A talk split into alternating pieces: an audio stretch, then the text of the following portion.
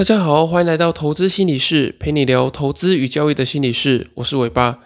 今天想跟大家聊聊致富赢家的六个操作循环与两个关键心法。今天会有这个分享呢，主要是因为我之前有挂名推荐一本书，是幸福文化所出版的《致富赢家只做这件事》。这个作者呢，跟我一样都是具有心理学专业的交易者，那他能够深入浅出的在给予你大家投资时的心理建议。并帮大家聚焦关键的自身心态。那作者也会公开他如何运用心理学还有脑科学的方法去提升投资的技巧，并且在重要的地方呢，这本书上面都会帮你用红字的部分去做标注，让你加深你在阅读时的印象。相信你听到这本书的书名《致富赢家只做一件事》，那你一定会好奇那件事是什么呢？这件事就是找到你交易的期望值与资金管理的方法，并运用在线性。这个在线性是指这件事情能够重复的被操作。以简单的交易语言来说呢，就是对的事情、对的交易模式重复去做。用这个方法呢，你就有效的能够朝致富赢家这条路迈进。那么，什么是对的交易模式呢？我想从交易的操作以及交易的心法这两个层面去跟大家做分享。在交易操作的部分呢，书里面有提到六个管理交易与投资的循环。这六个循环分别是：第一个，拟定行动的计划。那这个拟定行动计划呢，我觉得就是去安排你的交易计划。每个人都有擅长的这个研究切入的面向。有些人可能是用基本面的方式，找到公司的财报、产业的趋势、总体经济等等的。根据这些数据呢，你能够有一个投资的假设。例如说，本益比达到多少，你会觉得股价被低估？然后可能低于这个平均产业的估值，所以你会锁定某个价格区间去做进场，或者呢，你从技术面的角度去出发，你可能有某个技术的指标，也可能均线啊，或者是 RSI 等等的这些技术指标。那当突破某个价格区间的时候，你就会去设定这个进场，这些都会是你投资计划的一部分。至于循环的第二个部分呢，则是你要去付诸行动。你要去做交易的买卖，当市场出现符合你预期的交易计划之后呢，你要确实的执行买卖的动作，有可能设定 MIT 的这个智慧单，或者是你一直盯着价格去做进出场的动作。那这个部分呢，我觉得交易心理占有非常大的重要性，因为如果你的心态不正确，过于贪婪或是恐惧，产生一些呃不同的焦虑感。有可能会让你去偏离原本的交易计划去做进出场的动作。那第三个部分呢，是你要去确认这个行情进展的状况。那你要去观察市场。当你买进以后呢，你要持续观察市场的变化，根据你当初进场的交易计划啊，还有交易逻辑，去检视市场的后来的变化有没有去违背到你这个当初的进场的逻辑。那其实这个过程是。呃，在你占有你交易中大部分的时间，其实你一直都是在确认进场跟出场的这个状况，你一直在观察这个市场。你实际上交易买跟卖呢，可能只占你所有交易时间的一小部分而已。我们大部分的时间呢，其实都是在这个阶段，这个第三个循环，就是在确认进展的状况。然后我们会不断的去核对与监控你的这个交易的呃讯号啊，或者是交易市场等等的。那第四个部分呢，就是把握现状。那这个以交易的话来说呢，就是你做对了要去做续报的动作。如果市场没有特殊的变化，或者是违背你进场的逻辑的话，其实你要做的事情呢，就只是只有续报而已。那这个部分呢，也非常仰赖交易心理的稳定性。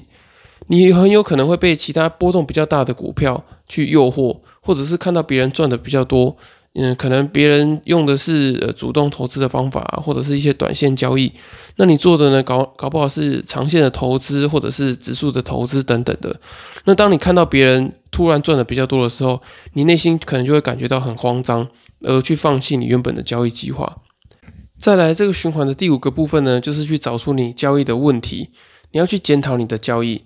当你的交易呢偏离原本的计划，例如你可能在不对的地方去做进出场。或者是改变你原本进出场的交易逻辑等等的。当你出现这种状况的时候呢，你要知道亏损的原因是什么，要知道在上面的这个循环里面呢，哪一个环节你出了问题，才有办法改进。那我这边也想提醒大家，并不是赚钱就不用检讨，你有可能是因为运气太好，所以才赚到这笔钱。所以你要看看你自己是不是因为彻底的执行交易计划跟遵守上面的步骤而获利。如果你只是单纯因为运气赚到钱，这笔这笔单呢，你也要列入这个检讨的范围里面。那最后一个循环的部分呢，就是要去拟定对策。那拟定对策呢，就是要优化你的这个整个交易的模式跟系统。根据你的检讨与你个人的研究跟经验，你要重新的去拟定一个新的交易计划，并优化你整个交易的流程，看看有没有哪个部分是不太符合你自己个性的啊。例如说，你胜率可能设定的太低，策略的最大回档 MDD 可能过大等等的，这些都有可能让你产生不容易去爆单的交易心理。那最后呢，你会产出一个新的交易计划，再回到第一步的这个循环。虽然交易跟投资的没有办法靠一招去打天下，可是其实我自己认为，改善交易的方法呢，其实都是跟这个循环的这个六个步骤是差不多的。当你透过学习到的这个金融跟交易的知识，去拟定你自己的计划之后呢，会再到市场中去做验证，并针对这个结果呢来做检讨，最后找到自己有瑕疵的部分，再做精进跟优化，然后最后你会变成一个越来越厉害的投资人跟交易者。不过，在这六个循环以外呢，作者还有提到一个重点，就是他说休息也是一个重要的投资策略。这部分是很多投资人跟交易者会忽略的。这个休息并不是要你完全的去做交易的停摆，或者是去放弃投资，而是以一个比较客观或是全观的视野，再去检视你的交易计划跟动向。因为有时候我们如果离盘面太近，整个人陷在这个投资的状况里面的时候，我们很难用比较客观的角度去检视我们整个交易跟投资的状况。好，讲完关于交易操作的部分呢，接下来我们要讲到关键心法的部分。作者认为呢，对的交易模式还有一个非常重要的关键，那就是你得先在市场中存活下来，然后才能赚到钱。这其实跟这个交易前辈自由人讲到的“不输加时间等于一定赢”这个交易的哲学是很相似的。那在书里面强调，不输比赢还要更重要。因为我的交易信念呢，其实也跟这个作者他其实蛮像的，就是当你能够不断的去减少犯错，那随着时间越来越久呢，你能够获利的金额跟几率也会越来越高。那我们要怎么样达到不输呢？我觉得有主要有两个关键的心态，在书里面会跟大家做分享。那第一个呢，就是要管理欲望跟克服焦虑。要能够不输呢，最重要的是先管理欲望跟克服你自己的产生的焦虑感。你的贪婪跟恐惧呢，基本上都跟你的欲望还有焦虑息息相关。我觉得这个部分呢，你可以从你的这个生活的面相去感觉感觉到。如果你是一个容易跟别人做比较，或者是得靠着获利这个外部的因素来认同自己，你很容易就会对于投资跟交易呢产生过高的期待，然后进而会产生许多不切实际的获利的欲望以及焦虑。例如说成就上的焦虑啊，金钱上的焦虑，以及时间上的焦虑等等的，所以你一定要去很冷静的去思考跟觉察，说为什么我看到的别人的获利呢，还有自己的亏损，会让自己感觉到自己有很低的自我价值感。就是你可能看到别人获利跟自己亏损之后，你会觉得自己是一个很糟糕的人。还有你要去想想看，为什么我需要靠很赚很多的钱，很快速的去财富自由，来证明自己是一个有能力的人呢？当你想通这些问题以后，你才有办法去降低获利的欲望，并且对于贪婪、跟恐惧，还有交易的这种焦虑感，才能做比较有效的自我调试。那么关键心法的第二个部分呢，就是要培养重复做的这个耐心。重复做是这本书的精华，因为这本书强调的在线性，就是让你可以在交易的模式呢，可以重复的去做。不过刚刚提到这个六个交易循环的在线性呢，并不是很容易的去办到。因为你需要靠很多的耐心去换来这个在线性。许多的交易与投资大师都曾说过，投资是最困难的部分呢，是在于等待。没有耐心是许多投资人跟交易者的通病。股神巴菲特也曾经说过，钱会从没有耐心的人手中转移到有耐心的人的手里。所以作者在这本书里面也会针对耐心的部分呢，提出许多现实层面与心理层面的这个解法。让你在投资时有指标可以做参考跟依据，也可以了解这个心法的调整重点。那现实层面的部分呢，大家可以到书里面再去看看，他有提到一些基本面、技术面以及新闻面的参考。那至于心理层面呢，我觉得要靠着培养自信，还有处理失败的方法来增加自己的耐心。